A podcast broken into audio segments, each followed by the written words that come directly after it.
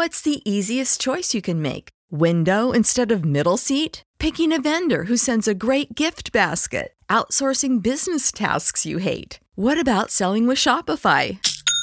Whether you're selling a little or a lot, Shopify helps you do your thing, however you cha-ching. Shopify is the global commerce platform that helps you sell at every stage of your business. From the launch your online shop stage to the first real life store stage, all the way to the did we just hit a million orders stage? Shopify's there to help you grow. Whether you're selling scented soap or offering outdoor outfits, Shopify helps you sell. Wherever and whatever you're selling, Shopify's got you covered. Sign up for a $1 per month trial period at shopify.com slash try. Go to shopify.com slash try now to grow your business, no matter what stage you're in. Shopify.com slash try.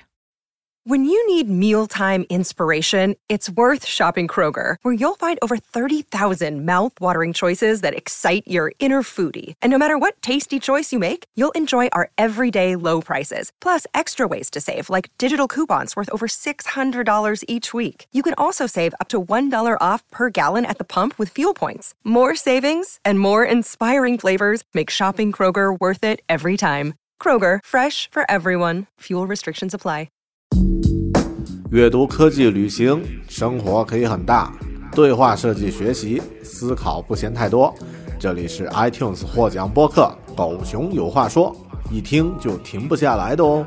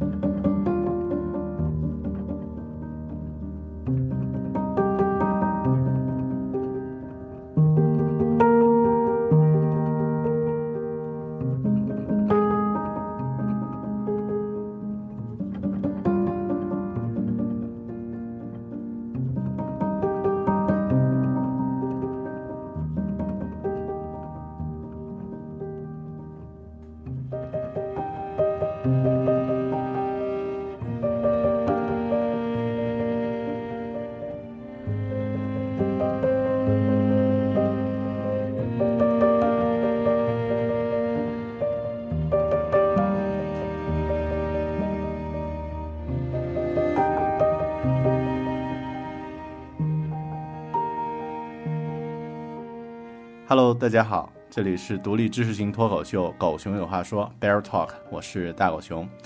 狗熊有话说》是一个科技型的播客，虽然很少，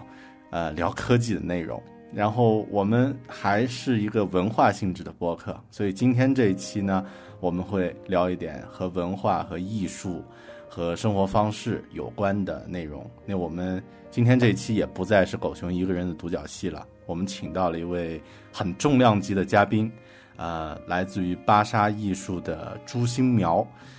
呃，猪猪，我应该怎么介绍你？呃，向向听众，我应该怎么向向大家介绍你呢？嗯，哎，Hello，狗熊，你好，呃，然后各位全球的听众朋友们，大家好。因为我知道狗熊虽然是一个在昆明做节目的，但是他的啊用户跟听众其实是辐射到了很远的地方。那呃，我其实是狗熊的老乡，我也是昆明人，嗯，然后现在一直生活在北京，啊，也在北京做一份我自己很喜欢的工作，然后呃，在芭莎艺术杂志，芭莎艺术呢是啊，简单的介绍一下啊，是啊中国的第一本专注于艺术跟时尚的。一本杂志，它其实是在时尚芭莎品牌之下，那么由呃中国创立的第一个 Bazaar Art 的品牌啊，我们也很骄傲，因为这本杂志呃从中国作为第一个版权输出到了全球的八个国家，呃，所以对我现在在这个杂志呃也工作了六年了，嗯，然后。对，其实我们今天要聊的话题跟杂志、跟生活方式、跟昆明有关系，对吧？对对，呃，待会儿我再呃再八卦一下，这个猪猪是怎么来到这个芭莎艺术这个杂志，然后现在应该是副主编是吧？是是做到了这个呃这样的一个位置啊。对，嗯，那个我们待会儿来八卦啊，因为有其实有很多呃朋友都已经发来消息，呃，就问了一些问题啊，待会儿我们来聊一下。但今天其实咱们因为这个连线呢，其实是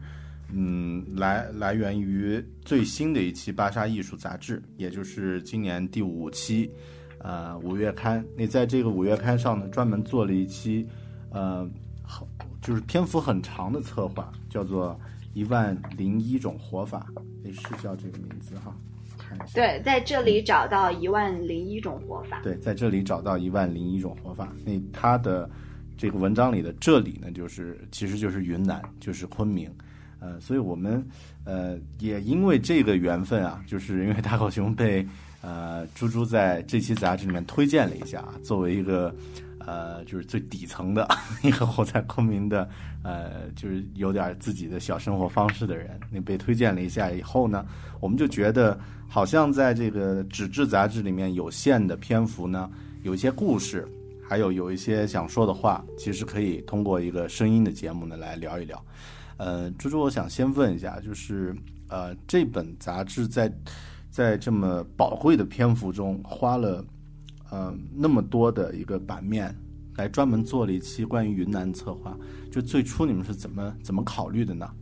嗯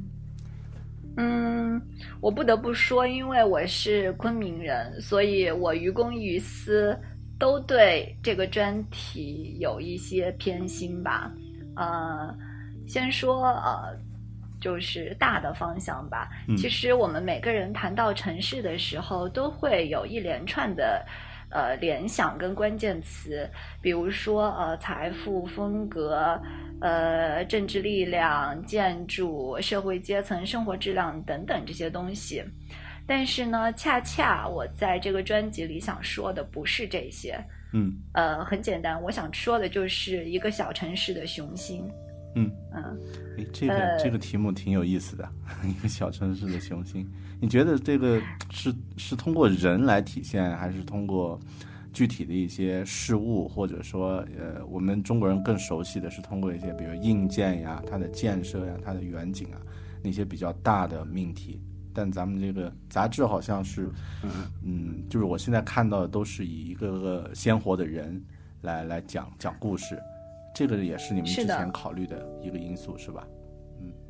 是的，嗯，其实呃。我们从做杂志创刊到现在，我们一直有一个呃创刊的理念吧，就是说我们永远不要去评论别人，只去讲别人的故事。嗯，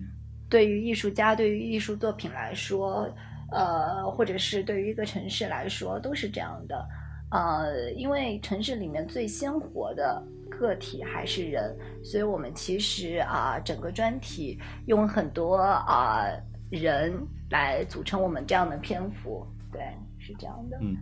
因为我看到的就是，呃，我现在向呃没有看过这本杂志的读者啊，这个听友介绍一下，就是现在这这一期策划呢，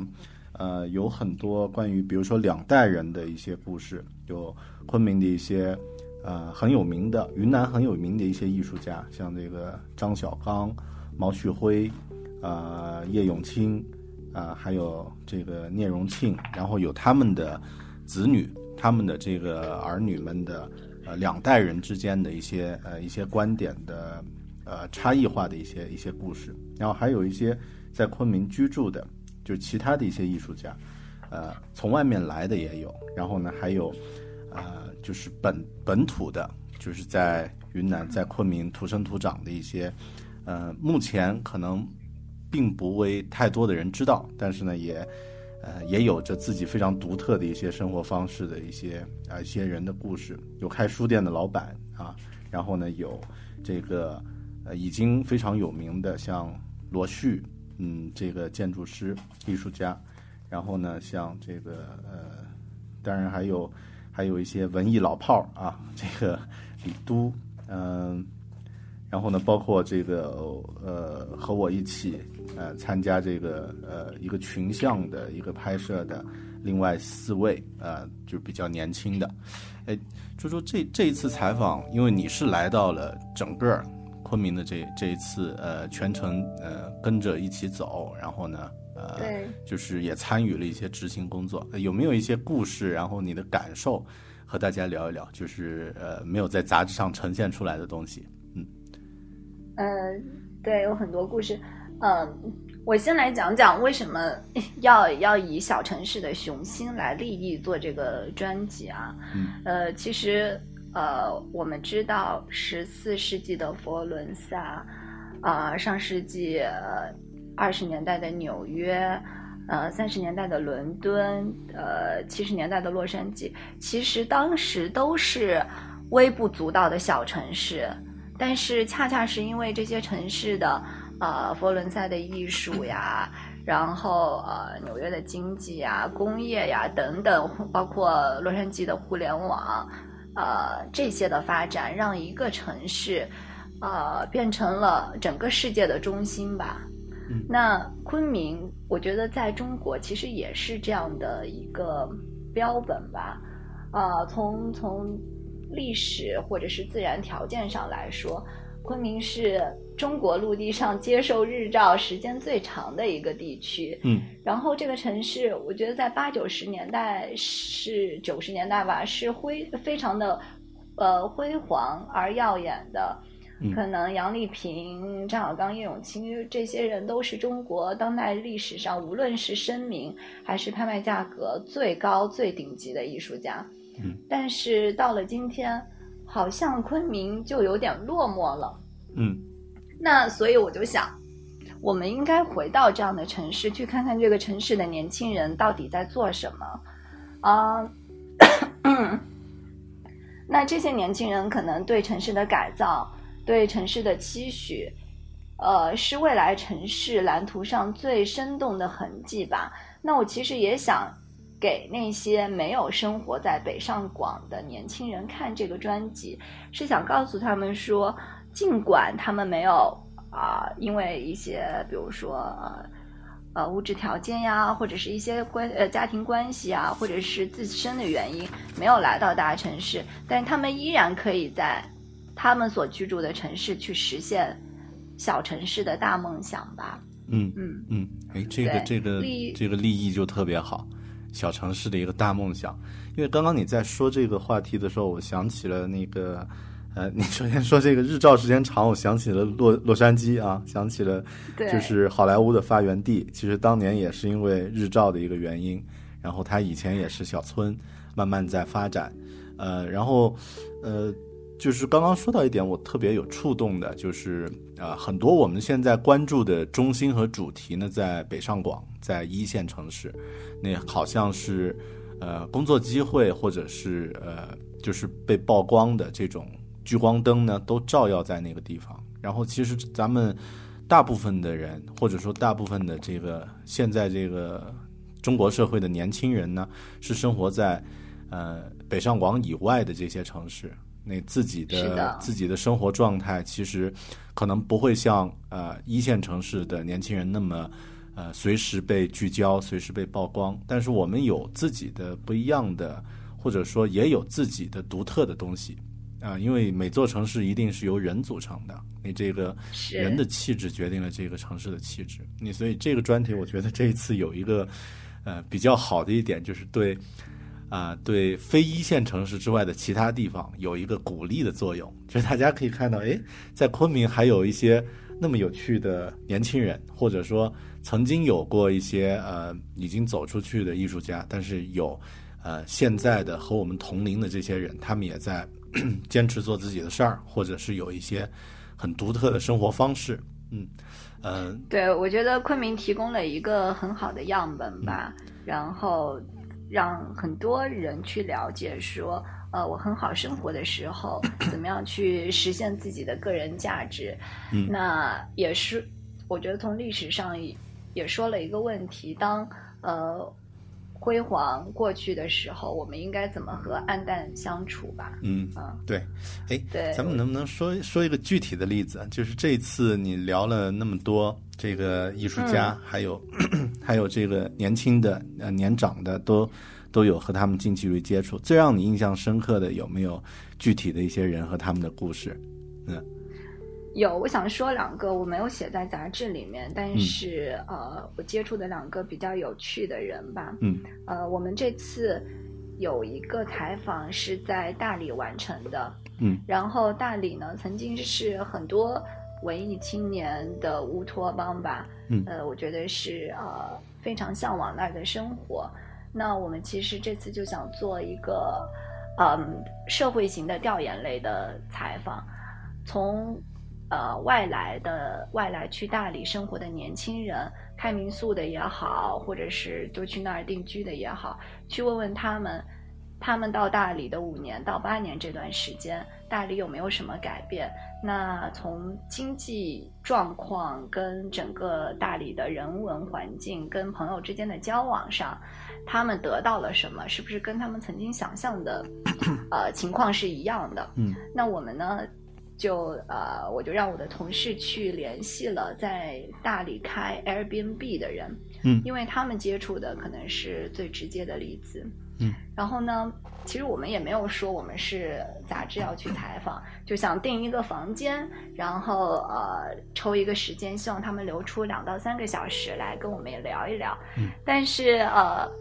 很幸运啊，或者是我们订了两个 Airbnb，然后呃两个主人都跟我们说，呃你们来吧，来住就行了，不用预约，然后不用付费，然后你们想聊多长时间就聊多长时间。我们说你们做生意的不能这样，就是呃钱多钱少都应该收钱，不能说就不收了。嗯然后他们就说。哎，我们开 Airbnb 的初衷就是这样的，就是去啊、呃、交往不同类型的朋友。其实，在大理的淡季来说，呃，喂，嗯，听得到吗？听得到，嗯嗯，在大理的淡季来说，一个呃一间普通的 Airbnb 的房间的价格大概在人民币两百左右。嗯然后呃，如果是在春节或者是黄金周最贵的时候，呃，也就卖到一千二左右。实际上你算下来，整个一个房子的维护啊、成本啊，到一年来他们的那个净利润其实是没有多少的。嗯，然后再加上这些人，他们就很好客，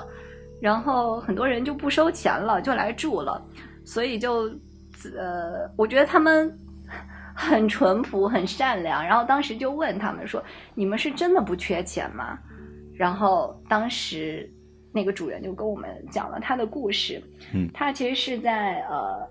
当时在山东做金融跟投行的。嗯然后在经济危机的时候，看到了很多起起落落的事情，然后突然间意识到，所谓的财富啊，或者是身份啊，可能在经济最脆弱的时候是特别不值得一提的。嗯尤其是作为一个打工的中产阶级，啊、稍微有一点动荡，最受伤的其实就是这一波人。嗯，对，所以呢，他就呃觉得哎呀没什么意思了。当时把山东的房子卖了，然后来到大理接管一个民宿，然后是也是以租赁的方式跟他们的主人租了十五年吧。嗯啊，就这样维护下来。所以在这儿呢，基本上呃花销很少，呃能够维护这个房子，然后他自己的每天的温饱问题解决了，他觉得很开心。嗯那因为现在互联网就是很发达，所以他曾经专业的事情做一些啊、投资呀，做一些别的事情，也可以在互联网上完成。嗯所以生活的很好，我觉得很像狗熊的状态，就是肉身在八线城市，头脑在一线城市。嗯。对，哎，他这个他这个生活我也很羡慕，但那个很多人我们第一反应听到会觉得，哎，这个能持续持续长久吗？会不会是一个玩玩票的一个行为？可能半年一年也就也就结束了啊、但但这个嗯，就是这个时代，我觉得有一个特点是有有互联网存在，或者说这个人和人之间交流的这个一个最大的一个媒介可以解决掉啊。朱朱，你觉得呢？他们这你你对他们这种生活是一种什么态度呢？你你你是向往、羡慕，还是佩服，还是哪方面的也情感是怎么？呃，我讲第二个故事，然后来回答你的问题。呃，我们呃另外采访了一对。从北京去丽江的夫妇，然后这对夫妇之前是在中央电视台的二套工作，两个人都是呃非常稳定跟很好的工作，嗯，然后他们在三十岁的时候把北京的两套房子卖掉，嗯，然后去了丽江，也就是说，注意他卖掉了两套房子，嗯，也就是说他在北京是有很好的物质基础的人，嗯，对。对。然后他才敢去到丽江，因为不是每个人都敢去的。嗯，所以这个夫妇当时给我们，呃，跟我们分享一个经验，说我们给所有的年轻人说，呃，在你年轻的时候，二十岁出头的时候，千万不要来丽江，因为第一你耐不住寂寞，嗯，第二你一定要啊有了离开的资本才能来这里，嗯。因为，嗯，说白了，在物质条件上，这对夫妇他们要是想回北京的话，他们随时回得去，因为他们在北京还留了一套房子。啊，这个基础已经很很足了，嗯。对，所以我们不得不去回避、逃离或者离开是之前的这样的物质的基础，所以呃，这个是很重要的。第二就是说，你在该奋斗的年纪就不要去岁月静好享受生活。嗯，对，最近最近有一篇文章在网络上也特别火，就是啊，你你应该在呃，就是别在约炮的时候去谈什么精神呀，谈 爱情是吧？啊，就是那个你应该在一个年纪做一个年纪的事情，在二十多岁跟奋该奋斗的时候呢，应该去努力，然后呢，这个不要把。自己的呃什么呃人生愿望交给那些转发的帖子，然后交给健身教练，最后呢抱怨说你还是过不好这一辈子，嗯，其实是 其实我我的感觉也是同样的啊，但呃那具体到现实的问题就是，如果人真的是在啊在北上广那肯定得奋斗啊，就是嗯那个整体主旋律是这样的，你如果是在一些啊二三线城市。或者像昆明这种啊，我经常开玩笑说昆明八线城市，嗯，这种又怎么来怎么来解决？或者说，这个这个生活在这里的这些青年，又又又应该怎么去解决呢？你们在做这期装反的时候，有有考虑这个问题吗？嗯，有考虑，就是我们的著名的艺术家叶永青老师也回答了你的问题哦，因为呃。其实他们求学是在八十年代，嗯，然后八十年代其实呃，能学艺术的学生是家庭条件相对来说，嗯，要还要好一点的，可以一点，嗯，对，还可以的。所以呢，他们其实呃很爱昆明了，但是也是每个学期啊攒够了路费，然后省下了生活费，然后他就和呃。张小刚、毛旭辉、武俊等等当时的艺术家，一起所谓的拜谒名胜古迹，教会江湖豪杰吧。嗯嗯。然后他说：“你一定要去交朋友。”其实啊，他的所谓的见识跟认识世界的格局，是在行走中完成的。我觉得这在每一个时代都是一样的，不管是上一代人跟我们这一代人，嗯，对，都是一样的。所以啊，一定要出去看看。嗯，呃，你别说你是一个井底之蛙的时候，你就说，呃，世界不美好，我不想去，我安于现状。你一定要看过所有的生活方式之后，你才有资格说我选择这样的生活。嗯，是对，就是其实哪一个时代都是一样，你都得在合适的年纪，或者说把自己的眼光和见识，知道生活有那么多种选择，并不是只有这一种这一种方式。甚至有的时候，我们说出去玩呃，会发现有的地方连吃饭它都不一定一天一日三餐，它可能一日午餐，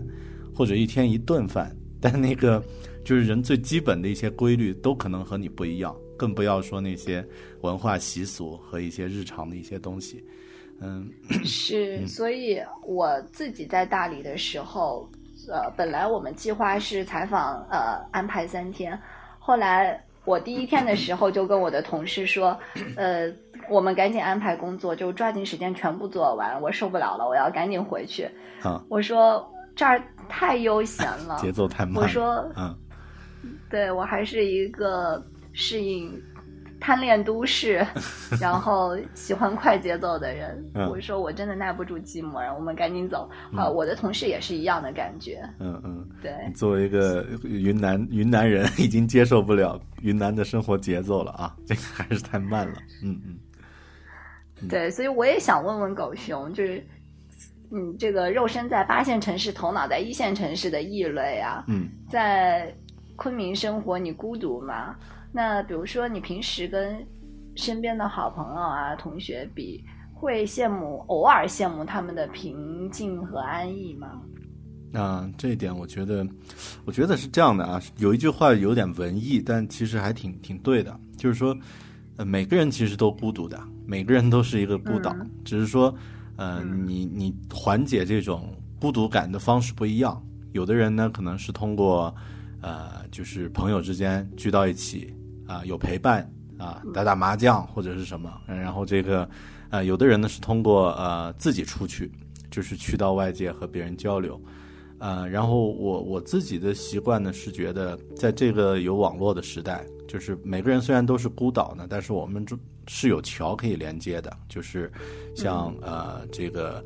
实时的交流、阅读和思考，那这些东西其实是是相通的。比如说咱们现在人在你在北京。然后我在昆明，我们在录这期节目，其实也是一种，就是在，嗯，就是通过通过这种呃媒介吧，通过网络的这个这个实施的这种呃通讯的方式呢，咱们的嗯想法和观点在这个时间段是打通的，就是是一个像桥一样的状态。所以如果有很多种这种打通的途径，或者说自己已经习惯了这种打通的方式呢？那其实人在哪里，这个肉身在哪里，就不是那么的重要了。但是它是一种，就是在这个地方必然会有一些具体的限制和和和，嗯，就是一些实际的情况会有一些影响。但其实你真正的这个呃，最重要的还是一个心理的一个状态。你心理的状态，我觉得我就比较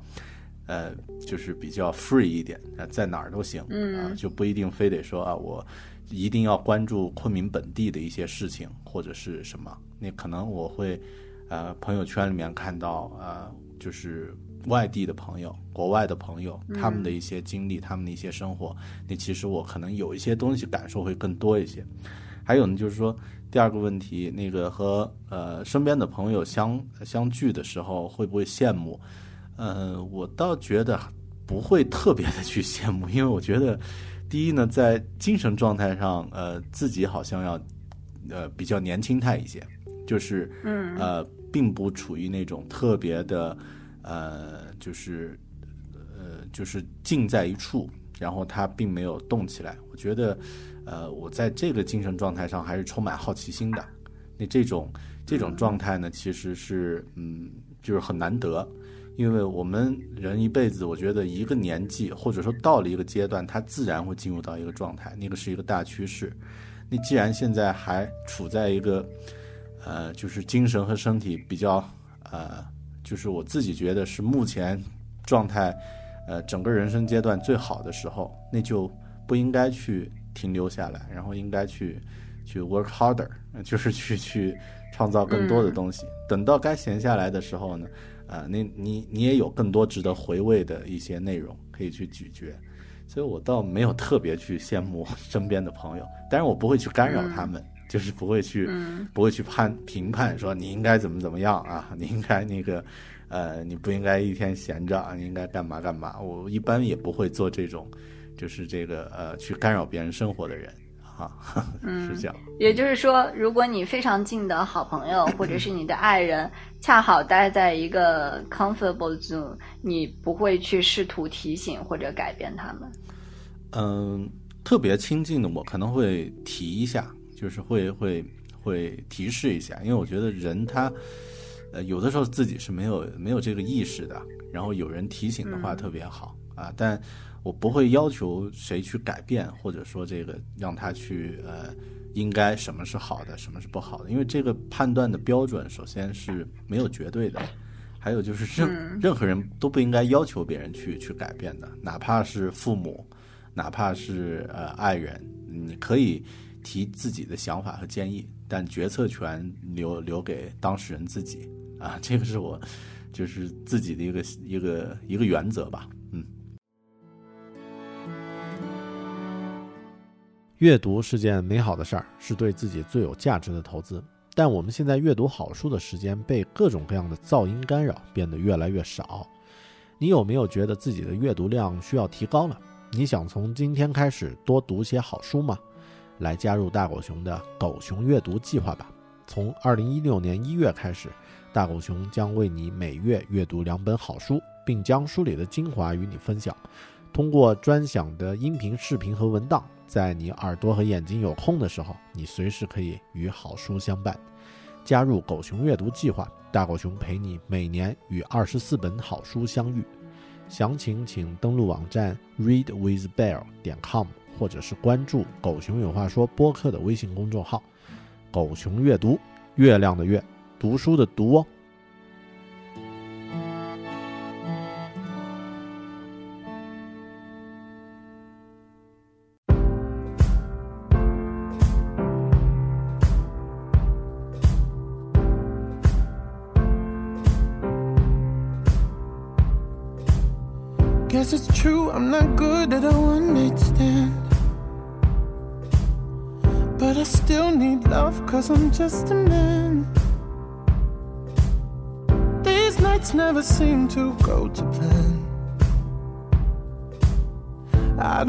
You to leave, will you hold my hand?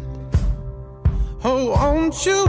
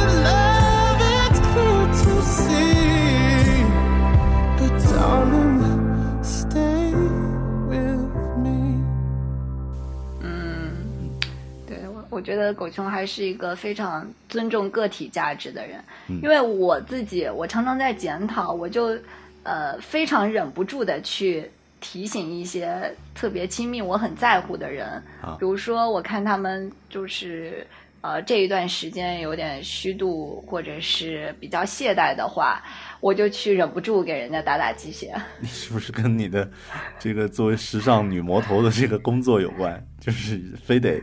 非得要求别人就有一个很高的标准，跟这个工作有没有关系啊？啊，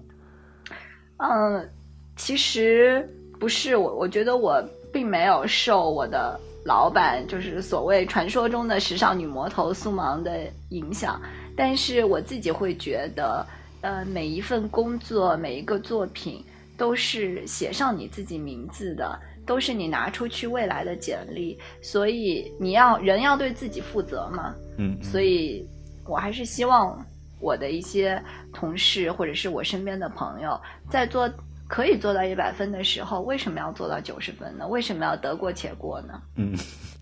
好，对开始有点压力了。我决定 呃开始聊一点八卦的话题好 啊，我已经感觉到你的那个呃，就是要求别人改变那个气场啊，这个通过无对我，我常常我常常检讨自己，嗯然后因为我我知道这样特别不好，但还是有点忍不住。嗯嗯嗯，哎，咱们说说你工作吧，就是平时嗯。这个，因为大家很好奇，就是很少，呃，这个猪猪应该是我我目前朋友圈里面真正意义上在时尚而在时尚的这个领域里面，而且这个呃，就是接触很多人、很多生活的，就是目前你是最时尚的人了，在我的朋友圈里面哈，或者说最呃最最呃呃。呃，就是最接近时尚女魔头的那个那个想象的，然后我们大部分谢谢，我也是，对我也是你朋友圈里面最不懂科技的。啊，还有的，还有更渣的啊，那个啊，呃，你你没有到底线，还有很多。啊就是能不能给大家介绍一下，就是你您作为这个时尚杂志的从业者啊，我就不开玩笑说那个女魔头什么的，日常的这个生活，呃，会怎么样？就是大家感觉好像很神秘，您平时的这个生活状态会会是什么样的？工作状态会是什么样的呢？其实我常常开玩笑跟大家说，就是千万不要对这个工作，不要对任何工作有幻想吧。其实我就是一个北漂打工妹，真的是这样的。嗯，就是呃，首先杂志编辑嘛，你要做的就是呃，第一有一个创意跟选题嗯拿出来，嗯呃，规划你未来要制作的内容。嗯那呃，可能芭莎是标准比较严格的，在你的选题规划出来之后，你可能被毙了十次，嗯嗯嗯那你还要再继续来。然后呢，接下来如果你的选题通过了，你就会去找你的合作伙伴、模特、摄影师、你的采访呃采访对象，然后开始制作整个专题。嗯那通常来说，我们有百分之五十是在海外制作，因为呃，其实最好的资源都会在纽约、伦敦这样的城市。嗯那制作完了之后，我们就会啊、比如说做一些编辑啊、图片的整理的工作，包括跟我们的美术一起把所有的文图做成很精美的 layout，就是排版。然后排完版之后呢，然后嗯，对我们呃就会有海外百分之五十的海外制作内容，呃，基本上制作完了之后，就会跟我们的美术设计一起把图文制作成非常精美的 layout，也就是排版这个工作。嗯那做完了之后，我们会有校对，一校、二校、三校，会有三遍的校对。然后呃，所有的工作做完之后，杂志就会送到印刷厂复印。对，嗯大概其实就是这样的一个流程。我觉得跟其他类型跟行业的工作也没什么区别。嗯嗯嗯，哎，说到对。这个这个这个时候，我突然想到啊，就是啊、因为您这个杂志的这种呃特点，就是它的嗯。资呃就是版面的这个篇幅是有限的，然后呢，在发布的时候对这种呃内容的控制，实际上是一个说说 no 比说 yes 要多得多的这个这个过程是。但是像是现现在这个，比如说这个网络的媒体呢，啊，甚至有的时候我们说网络的门户都算是传统媒体了，但他们思维还也也是完全不一样了，就是呃，可能更多是说 yes 的过程会多，因为它的这个篇幅不受限制。呃，你你对你对这个就是这两这两种思维方式，然后在你生活中会不会有有影响呢？因为我们自己会会，比如说你自己呃，可能也也写一些呃自己的博客呀，然后这个呃微信文章呀，然后呢，在在这个呃工作中呢又要去转换一个身份，你觉得这个这个会对你造成什么干扰吗？或者说会不会有什么呃影响呢？有矛盾呢？嗯呃，基本没有，因为我自己是一个拥抱互联网、拥抱革新的人，嗯所以呃，就是我们在不同的渠道做更适合那个渠道传播的内容，其实就是这么简单。因为呃，每个时代大家都会对优质内容有诉求，即便是十年之后我们的阅读变成了无纸化的阅读的时候，呃，你还是会对深度的、有价值的内容，我觉得有诉求，是这样的。嗯，对所以，嗯，对杂志来说，当然我们现在也有很多的，嗯，改革吧。杂志会未来会越做越薄，跟越做越精，它更像是一个筛选跟过滤的过程，嗯把最精美、最适合收藏的东西留在杂志上。因为呃，说实话，我们现在可能三个月都不会去主动去买一本杂志。那但凡如果你买的话，可能就是把这本杂志作为一个收藏品。对其实啊、呃我当时采访过一个呃一个美国人，他现在是啊。呃 UCCA 尤伦斯艺术中心的策展人田飞宇，嗯，他说，嗯、我特别感动。他说，我呢从小生活在一个美国的中产阶级的一个家庭，我没有太多钱去购买艺术品的，但我觉得书是穷人最好的收藏。他说，呃，我一直在搬家，呃，从美国搬到欧洲，然后再搬到北京。只有书是我一直带着的，就其他东西都可要可不要，都可以断舍离了。嗯，哎，这句话让人印象深刻啊！这个书是穷人最好的收藏品。嗯对，所以我我觉得特别感动。我觉得我现在家里啊，就是基本上客厅里面的一面墙全是书。嗯嗯，对，哎，看来哪哪天我们还得再聊一期跟书有关的话题，在以后啊，这个可以再安排一下。嗯，对对你刚刚说这个很好，就是杂志和网络呢，那虽然它形式不一样，但是这个对好内容都是有有要求，这一点我觉得是大家的一个一个共同点啊。那这个是，嗯，让凯撒的归凯撒，上帝的归上帝吧，就是对，在那个形式下，用那个形式的标准去要求它。呃，在杂志这个这个层面下呢，做好自己的一些，呃，就是自己的一些要求。呃，然后我想问一下，就刚刚，嗯，就我自己在看你朋友圈的时候，也经常发现，就是你到处到处跑，啊，当然很羡慕啊，就是这这两天又在可能在伦敦参加一个什么活动，过几天又在又在这个纽约啊参加一个展，这个工作强度应该很高吧？就是这个能能不能给大家描述一下你你们这个真正高节奏，呃，就是高频率的快节奏这个生活方式？然后你你是怎么来面对它、调节它的呢？啊，嗯，其实还可以。我我自己觉得啊，没有一份工作是啊、那个轻松离家近赚钱多的，嗯嗯，没有。对，对，就像是我们呃，就是楼道里的保洁阿姨也很辛苦，每天早晨四点钟就开始工作，八个小时、十个小时，那她的工作强度就不比我大嘛？我觉得未必是这样，嗯呃，只是说，呃，有的是，嗯，我应该怎么描述呢？我觉得我从来没有在工作，只是在做自己喜欢跟有价值的事情吧。嗯当你抱着这个心态的时候，你就不会叫苦叫累。毕竟，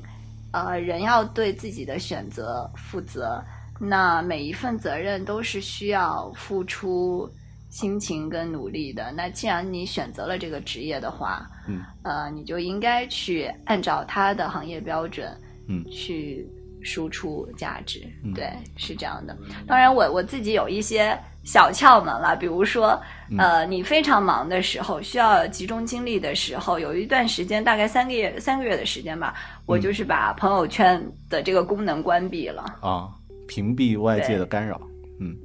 对，哎，那个关闭了以后，八卦一下，关闭以后对你的这个整体状态有什么明显的改变吗？或者你心心里有没有一开始什么不适应啊之类的？因为很多人也自己天天叫嚣啊，说这个我要把微信删了啊，把朋友圈关了，但好像还真没有多少人我我观察的能够做到啊。你是怎么怎么在去做这个事儿的？嗯其实你真的比你想象的强大很多。就是你要关的话，也可以关，就是没有什么影响。因为嗯当你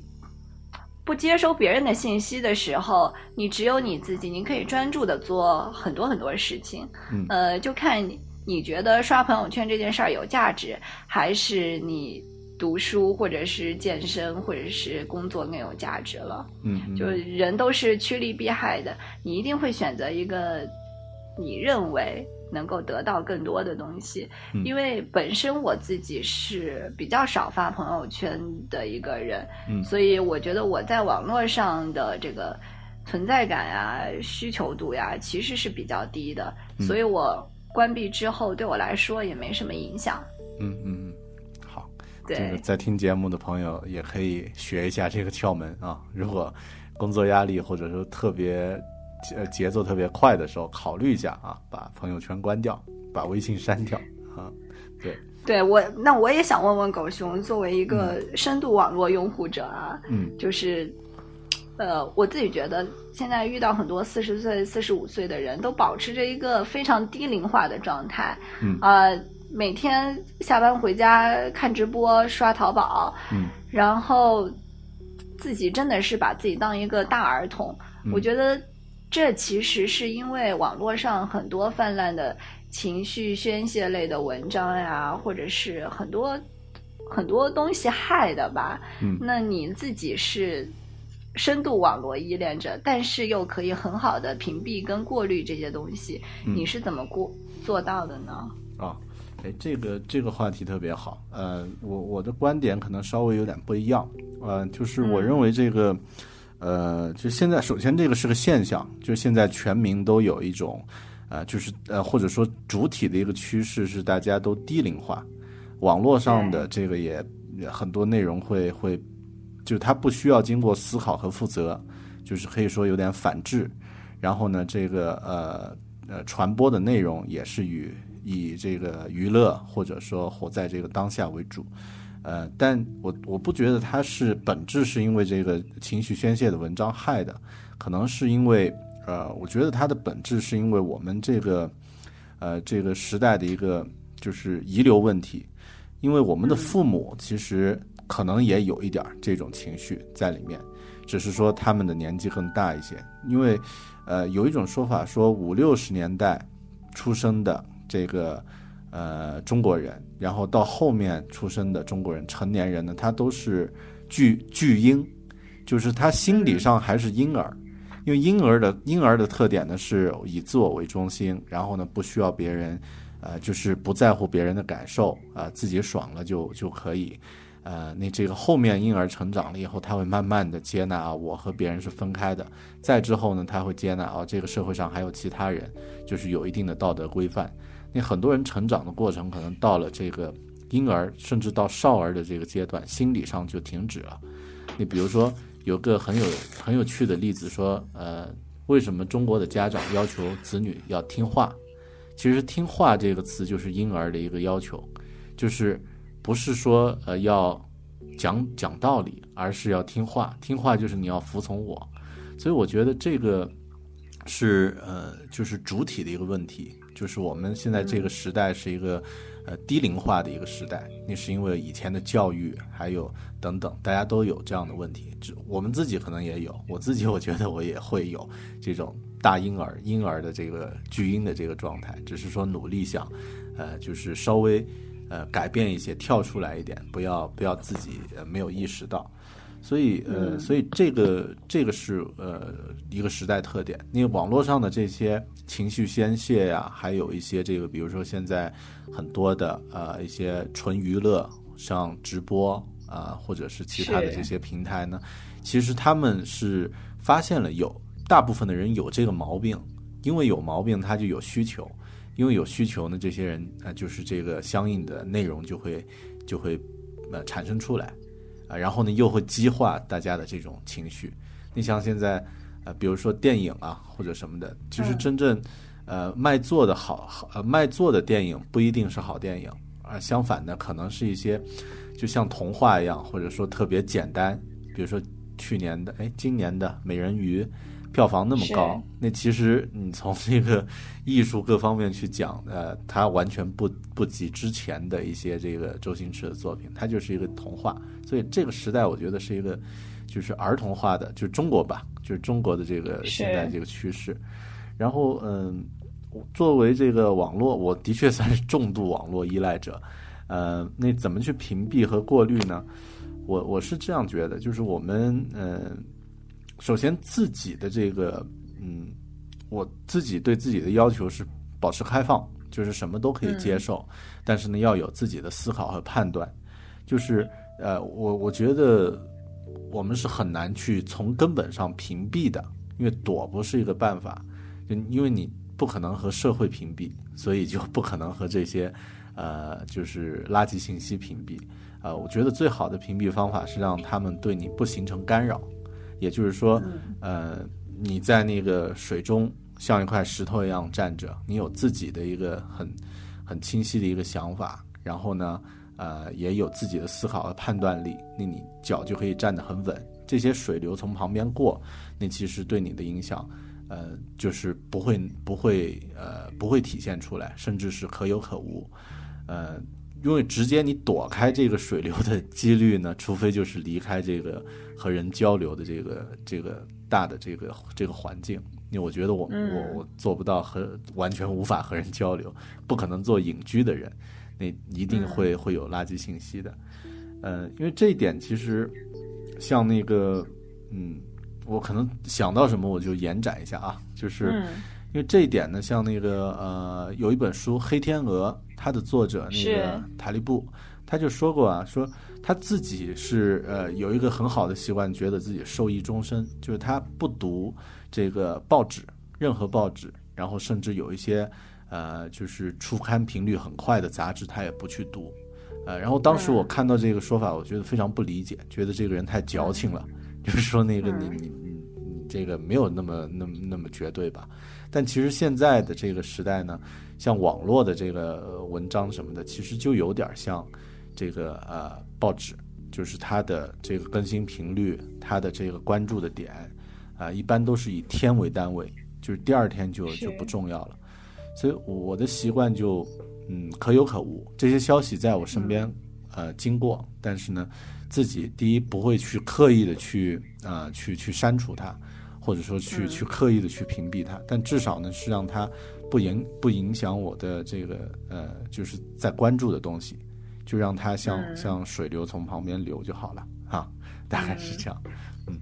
哦，那我再接着问一个问题啊，就是对时尚圈儿的偏见，就是在、呃可能很多科技男或者是金融男看来，时尚杂志输出的趣味都是肤浅的吗？你们觉得？嗯，哎，这个这个话题是这样，我觉得任何圈对对另外一个圈可能都会有偏见啊，就像很多人对？很多人对科技圈就有偏见啊，说科技都是宅男，戴着个戴着个框架眼镜，然后穿着格子衣、格子衬衫，啊，中关村出没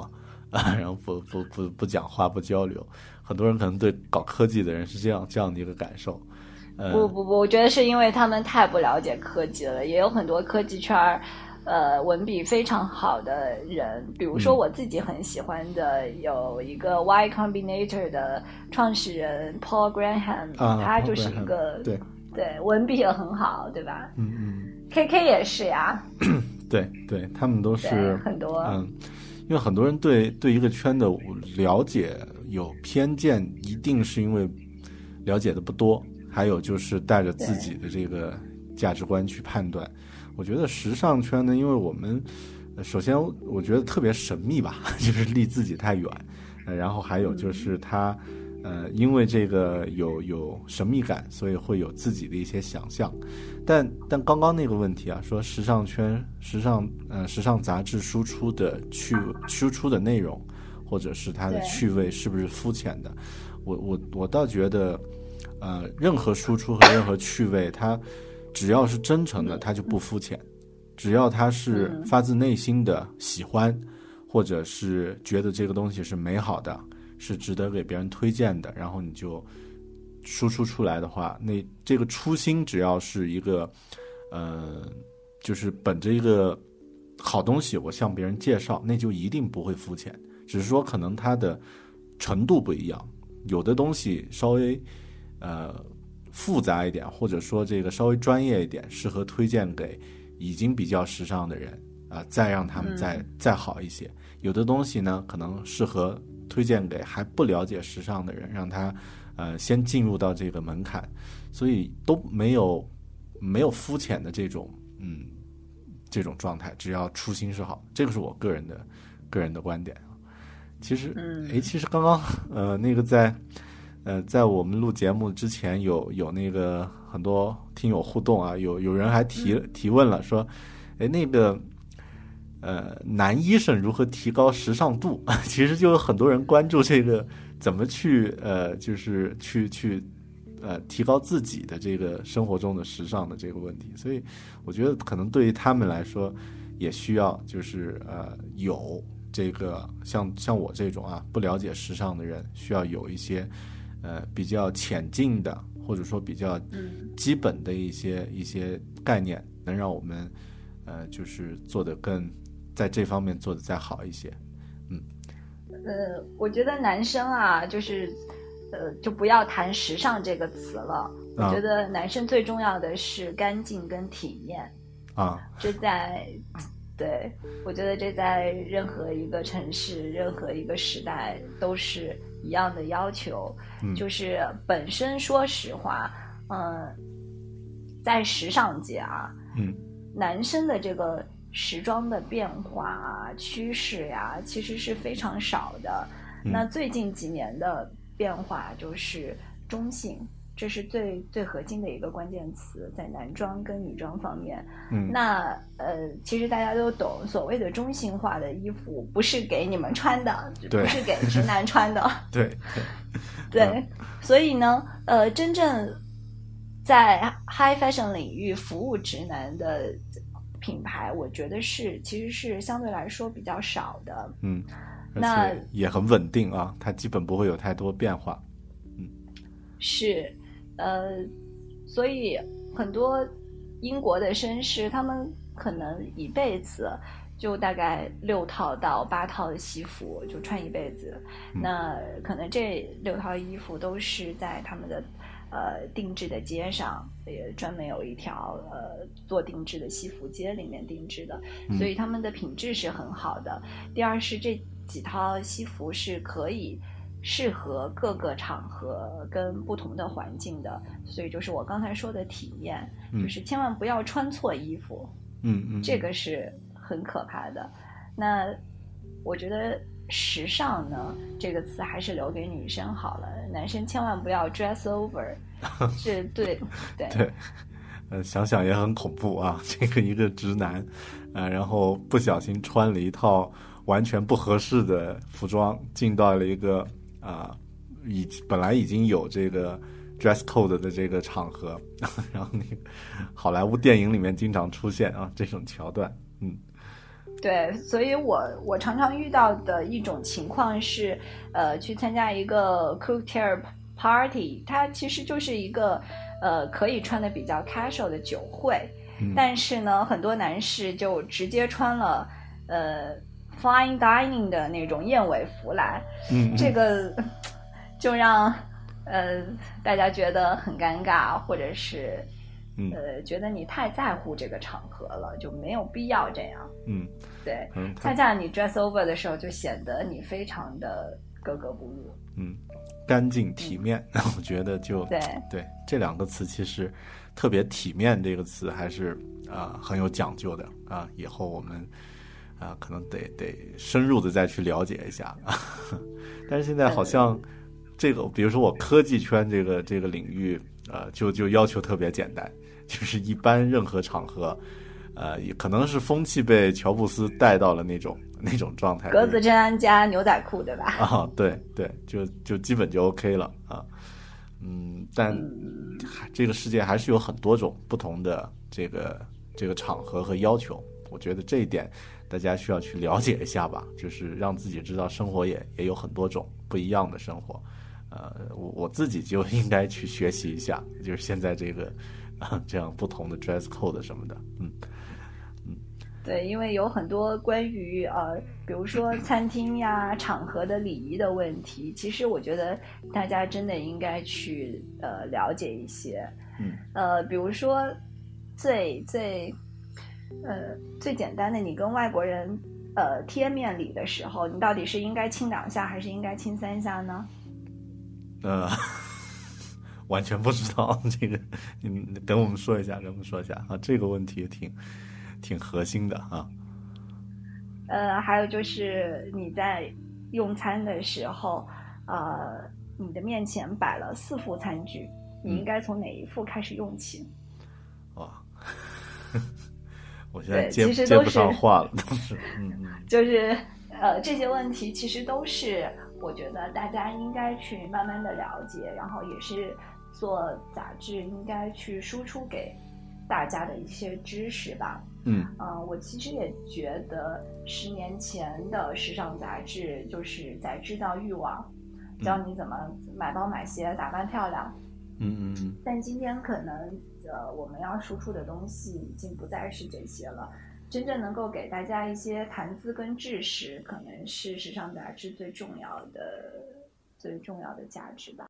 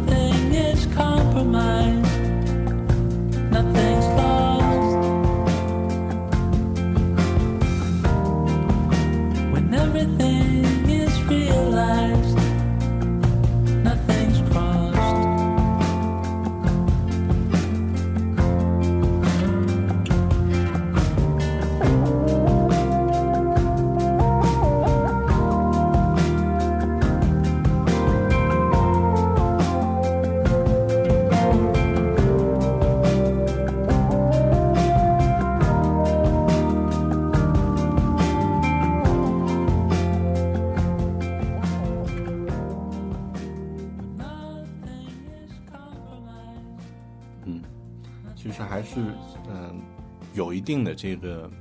不不能说教育啊，就是有一定的这个呃知识介绍，让他知道这种生活需要一些什么样的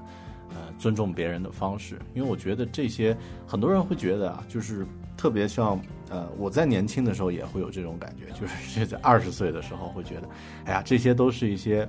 虚头巴脑的繁文缛节。但是现在真的体会到了，就是它其实是一种人和人之间的关系的尊重，啊，它之所以形成这样的方式是有原因的。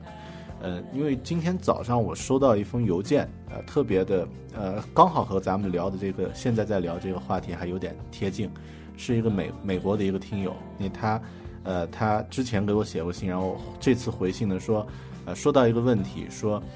呃，为什么中国人他居住的那个城市，呃，应该是呃印第安纳州的一个一个哪个城市，然后就说当地人不喜欢中国留学生，说为什么呢？是因为他们语言不好吗？呃，不是，那是因为什么呢？是因为他的那个在餐厅，呃，和别人交流没有礼貌。按照，呃，就是他是一个美国人，他是一个匈牙利人，他的观点觉得，呃，没有礼貌。为什么呢？因为他们，呃，不看服务员的眼睛，不说，呃，就是不是那种随时说谢谢。然后呢，还有他们，呃，不会给小费，就是这些细节其实就是一种人和人之间礼貌的体现。至于说，很多人是关心说你的这个发音不标准，你的这个英文说的不太好，说应该再提高一点。那他说我作为一个匈牙利人在那边，其实呃也英语也带东欧的口音也没关系，这这一点不是重点，重点呢是是需要去了解别人怎么去和和人相处的这些，呃也算是有一些 code，那那你需要去去去了解这些文化的东西，那其实自己的这个。啊、生活的这个状态，或者说你对世界的了解，才会上升到一个呃更高，比现在更高一点的境界。嗯，我觉得这个还挺好的，就是这个例子还挺好的。嗯，是我自己非常同意，就是你得先让别人喜欢你，再让别人跟你交流。很嗯多东西上升不到语言的问题，其实就是礼貌的问题。对对。嗯，哎呀，咱们不知不觉就聊了很长时间啊，这个一个多小时了啊。然后后面咱们要不这样，我们呃互相再留呃两个问题问一下对方，因为今天本来是啊、呃就是我们这个特别有意思的一个形式，就变成一个你你你也有问题，就是我也有问有问题，对我有很多问题要问你。对交互的一个状态啊。那咱们互相互相各留两个吧，就是这个呃，然后剩下的其实以后咱们还可以再连线，对吧？这个好，啊，好，嗯，你先来吧我，Lady first。好，嗯，我特别想问狗熊，因为我大家都知道你马上要搬去澳洲生活了嘛，啊，新所西兰，以呃，新西啊，兰，对，新西兰、嗯 s o r r y 嗯然后我觉得你肯定会把就是呃后代呀、孩子的教育问题规划到未来的生活当中。嗯呃我想问问你，你是否会希望孩子在海外受教育？会不会把他就是按按照精英教育的那一套方式去培养呢？嗯，我现在是这样的，这个问题我也在考虑啊，因为这个嗯我觉得每个人到一个生活阶段都必须去考虑。我其实现在发自内心的是希望他过得开心一些，然后呢，呃，就是家人自己也开心一些，就就嗯就比较嗯比较这种自由开放的一个状态，就就比较好。嗯因为我们在国内的很多同龄人，就是在抚养小孩儿的时候，我感觉整个过程都是一种他的诉说也是非常的辛苦，非常的受虐。然后呢，呃，这个好像从孩子一出生，自己父母就要承担多大的责任？那这个要去，比如说要去医院从早就排队啊，就是然后呢要去这个学校里面去抢名额等等。呃，那我觉得这样的一种心态，其实培养出来的孩子可能不会太开心，因为相当于父母就潜意识认为我为你付出那么多，然后呢，这个呃呃，可能就会在其他方面影响。所以我我我自己是觉得能够尽量让呃这个后代和家人多在一起，然后呢，嗯呃，就这这种陪伴着成长这种状态要要更好一些。至于他之后选择什么样的生活方式和道路，那个是下一代人的事情。就像我们现在很多我们的父母可能都不知道我们这个具体职业啊，以前他们都没有、这个，在他们那个时代都没有这个职业，现在有了。那呃，比如说现在很多父母都无法接受说，哎，嗯，居然有人在网络上写写文章就可以养活自己，或者有人直播一个视频就也可以收费，呃，就是呃，那个到我们下一代的这个呃，就是子女，他们可能会有更多的呃，就是选择，所以这一块儿我倒不是太在意他一定要精英或者怎么样。但我觉得就是嗯，尽量能够和家人在一起，然后呢多陪伴，呃，这一点呢，其实嗯，其实是一个是一个基础。那其他的这个教育方式呢，还有一点啊，就是从科技角度，我觉得我们这一代，包括我们下一代，可能会面临教育的一个真正的革命，就是以后这个所谓精英教育，这这个定义还会不会是这样？我我现在也觉得它会有一些更多的呃解决方案会会突破了，因为现现在这个教育其实已经好几百年了，没有变，它的这个基本模式是。是是这个呃，以前德国人发明的嘛，然后到到到后面，呃，就是也是通过一种逐步的筛选，呃，最后呢，呃，留下一些这个符合那那套方式的人。但是现在这个时代呢，可能会有一些大的变化，但我还不知道，就是会不会是那么那么呃，就是彻底的会改变我们。但我们到下一代的时候，呃，也许会面对，呃，所以。呃，如果能够多和家人在一起的话，其实嗯，具体的方式都可以选择啊，我我是这样看，所以去国外也是出于这样的一个考虑，嗯，也有一些对下一代的教育方面的，就希望他生活在一个更自由、更更开放，然后更呃状态更呃开心的这个这样的一个环境，更不受外界干扰的。我不希望把它培养成一个盆栽，而是让它自己去长。它是一棵树也好，是一丛灌木也好，是什么样就就自己去生长就好了。嗯嗯，看得出来，狗熊还是一个非常看重建立健康跟呃和谐的 relationship 的人啊。对，可能是吧。嗯嗯。然后我我再问一个问，好，你先问我，你先问。好，那我来一个啊。嗯，我来一个这个呃。呃，一个问题啊，就是听起来有点像开玩笑，但如何假装自己很有艺术品味？其实真实的问题是，啊，就是我们作为不在这个相关领域、艺术相关领域工作的人，应该怎么去提高自己的艺术和生活品味呢？作为作为你你从业者的话，给我们一些建议啊。嗯就是我也不不是不说去多看书、多逛美术馆、多看展览了，这个东西大家都知道。那在科技播客里面，我推荐三个 A P P 吧，嗯，就是非常实用的关于艺术领域的 A P P。可能你随时抽出五到十分钟的时间来刷一刷，你大概也知道全球在发生什么事情了。嗯嗯，第一个叫呃 R C。然后 R C 这个 A P P 对，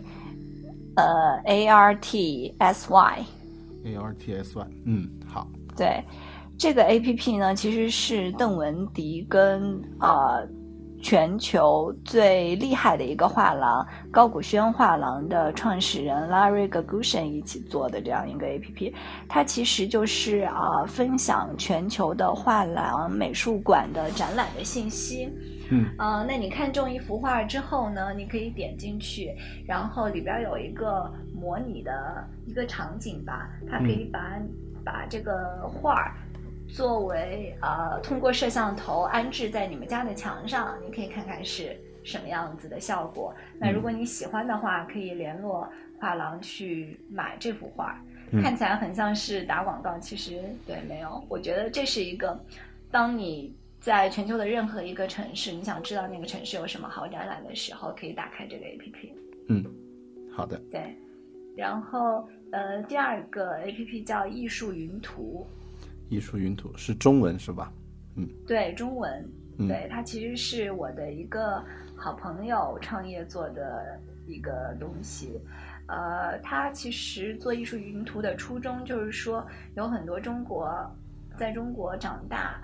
没有受到很好的艺术教育的人，但是他们非常的热爱艺术，怎么办呢？也不想去看曲高和寡的艺术评论啊，可能他们只想听一个艺术的故事。所以呢，这个里面有很多，呃，短小精悍的，通过艺术讲故事的一些内容。嗯嗯，艺术云图，嗯，听起来很适合我啊，这个得去看一看。嗯，好。呃，第三个呢？嗯，第三个其实是跟艺术市场有关系的，跟艺术品的价格有关系的，叫 Magnus，M A G 嗯 N U S。嗯，Magnus，嗯对，然后这个 A P P 很有意思，就是如果你在伦敦或者纽约或者是巴塞尔一些比较重要的艺术城市，你看到一幅画呢，你就可以打开这个 A P P 扫一下这幅画的画面，然后呢，这幅画的价格跟所有的拍卖记录就会提供给你。啊，它有点像一个呃 AR，就是呃交现实交互，呃其实 很方便啊，这个工具，嗯对，非常方便。呃，因为我们很多时候在逛艺术品或者是在逛艺术博览会的时候，其实是不能主动去问艺术品的价格的，这样是非常不礼貌的。嗯嗯嗯，对，嗯，所以呢，就有了这个 A P P，你就可以去悄悄的了解，在购买之前悄悄的了解它的记录。嗯哎，说到这儿的话，我就大家都可以呃，我再给大家重复一下啊，三个 A P P 啊，这个 RC A R T C Y 啊，然后呢这个艺术云图，第三个呢 Magnus 啊，后面我也会把这三个应用呢。啊，放在这期节目的这个说明里面，那大家可以去关注一下。另外，我我给大家 one more thing 推荐一本书啊，因为狗熊在呃在这个呃就是在做阅读嘛，所以的话，这个给大家推荐一个艺术的入门书。其实我现在也在看，就是英国的这个贡布里希的艺术的故事故事吧，啊，艺术的故事。那本书特别厚，看似有点大部头，但其实内容非常的容易读，因为它是用这个大家习惯的，就是很亲切的语言，没有那些高大上的词，然后去讲这个艺术上面的艺术史和艺术家的呃故事。那，这本书大家也可以去看一看，呃，但特别大不同，就是不要被它的体积吓到，嗯。是这部书，呃，这本书的开头第一句话特别打动我。他说：“这个世界上从来没有艺术，只有伟大的艺术家。嗯，对，也是一种，也是一种呃，我们需要去接受的观点和这个呃需要去了解的一个领域。对，嗯，对嗯你再问我一个问题吧，然后我再问对问。我想 嗯嗯，”对，就是我想问狗熊，手机上使用最多的 APP 除了微信还有什么？啊，我手机上使用最多的，呃，那我推荐一点，我呃其实有好好几个啊，我推荐也推荐三个，呃，第一个呢叫呃 Drafts，D R A 呃 F T S。Drafts 它是一个文字输入的一个工具，因为我们现在其实有很多环境会，就是会随手想起什么写点东西，比如说会、呃写一篇微博，写一个朋友圈，或者呢是这个呃记录一个电话号码，或者是什么有一些小的呃就是笔记需要去记录。因为我自己呢是都在这个叫 Draft 这个工具里面去输输入，啊，相当于它是我唯一的一个收件框啊，就是 inbox。然后呢我在里面输入的内容呢再分别呃就是导到其他地方啊。一方面呢在这儿它有一个存放和沉淀，还有就是它有很多就是可以去用户定制的一些功能啊、像一些可以自己去写一些动作来实现，比如一键分享到哪里哪里。还有呢就是呃它的这个对于呃呃就是这种比较琐碎的文字管理呢比较方便。但这个应用非常的 geek，就是非常的，它界面非常丑，就是感觉就像那种 一个代码编辑器的风格。呃，如果有这种呃，就是经常写文字的需求的朋友，可以去看一看啊、叫 Drafts。另外，呃，再推荐一个，可能就更更 geek 一点儿 啊，叫呃也，但是但虽然它是这样，我用的还特别频繁，叫呃、Om Omni Focus，O M N I F O U F C U 呃呃 S 啊，那这个 Omni Focus 这个是一个嗯呃是一个呃个人日程管理的一个工具，也就是一个 GTD 的一个一个工具。那我用它来管理自己生活中的呃，比如所有的代办事项、想做的事情，还还没有做的事情，相当于它是我的一个呃一个个人的一个提醒的一个助理啊，一个数字助理。但这个软件卖的特别贵啊，就是我建议大家呃先去呃，就是如果感兴趣，想了解一下像 GTD 这种呃个人时间管理的方式的话，可以先去了解一下，再去考虑买这个软件，因为它也有很多替代品，因为它卖到两百多块钱一个了啊，那在 iOS 软件里面算算卖的很贵的了。很贵的啊对然后第三个，第三个说起来特别的有，呃，就是每个人都有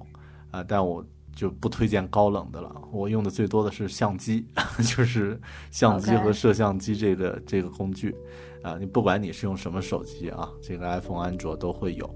呃，因为我觉得现在咱们呃这个时代的这个呃就是条件有一个得天独厚的条件，就是我们可以随手用自己的这个最便携的一个设备去记录生活，所以呢，也建议大家就是平时可以多用相机和摄像机的这个功能去拍摄和拍呃，就是录制一些你生活中的有趣的场景和一些好玩的事、好玩的人。你以后不一定你非得剪辑什么的，但至少给它留一个存档，在几年后、十几年后，你再再来回顾的话，会会可能会就是当时已经模糊的记忆会重新被唤起啊。你这个、这个呃这个工具就就不用再教什么怎么去用了，而且每个人都有啊，相机啊，呃这三个吧，也推荐这三个啊。好的，啊，我谢谢。我来问你最后一个问题哈，就是问问一个，嗯嗯，我想一下啊，嗯，问一个稍微文艺一点的问题，就是如果如果是呃，喂，喂喂喂，哎，哎，好，现在可以听到。好的，我问一个稍微文艺一点的问题啊，就是如果嗯十年前的你听到这期节目能够听到的话，你想对他说一说一句什么话呢？说点什么呢？哇，真的是一个很文艺的问题。啊、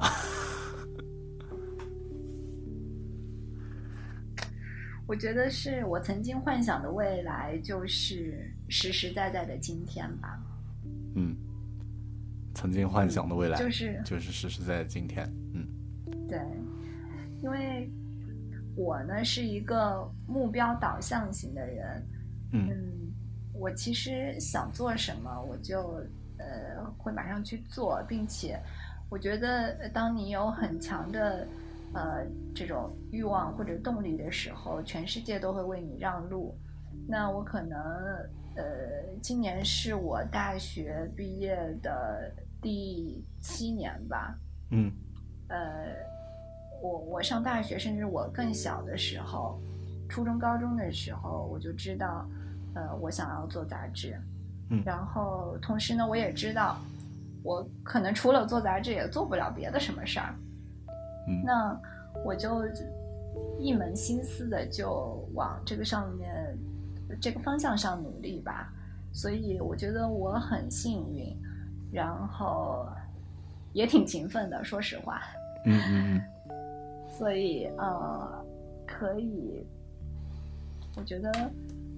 我现在做的事，现在过的生活，现在选择的朋友，好像都是我自己期望跟跟想象中的。嗯基本上，我觉得我的生活跟想象没有太大的偏差。我觉得人生需要故事，但是不需要事故。我是不会给自己太大落差，或者是太让自己冒很多险的人。嗯对，所以我觉得基本上跟我自己的预期是一样的。嗯，哎，这个特别棒啊！就是这种生活状态特别棒啊，呃，原先想的都能够在现在实现。啊、好的，今天我们聊的也特别开心，那这个啊、对也特别感谢啊，猪猪抽出这个宝贵的时间啊，来和我们分享了关于艺术、关于这个生活方式，包括之前的云南的这个专题策划的背后的故事。然后呢，我觉得呃，我们在听节目的朋友，不管是自己跟这个行业有没有关系，或者呢会之前你是怎么认识它的，但一定要知道，或者说应该去意识到，就是艺术呀，还有像一些时尚呀，或者是一些你不熟悉的领域呢，它也是一种存在的生活，然后它也是一种嗯，经过发展了那么多年，经过那么多有思想的人，然后有创意的人，他凝凝聚下来的一些好的东西，就是我们不了解，不代表这个东西不好，所以需要去更多的去呃去去接触它。艺术是一种不一样的生活，时尚这些都是，科技这些其实互相之间，呃，应该嗯，这个时代是一个跨界的时代，你应该多去了解一些不一样的东西，自己才能变成一个进化的更好的人吧。好的，那这个呃，猪猪最后说一下怎么呃，你有没有公开的联系方式呢？比如说像微博什么的，大家如果感兴趣，可以怎么找到你？嗯啊，对我有微博，然后我的微博就叫呃朱甜甜，我跟狗熊应该是呃朋友，所以你发布的时候可以艾特我，大家也可以就是很直接的在微博上找到我，或者是啊、大家有什么关于艺术啊、时尚生活方式的问题，我们都可以一起来分享跟交流。然后今天对也谢谢狗熊的时间，然后谢谢各位啊、听众朋友们的时间，嗯对。，好的，谢谢。以后我们争取再再来再请到猪猪来到《狗熊有话说》里面，咱们再来聊一聊深入的一些跟艺术或者说其他你感兴趣的领域相关的话题。嗯，谢谢大家，谢谢对。有机会再见。对，谢谢。好的嗯，那今天就到这儿，我们下期再见，拜拜。好，拜拜。What's in your hand? You've been down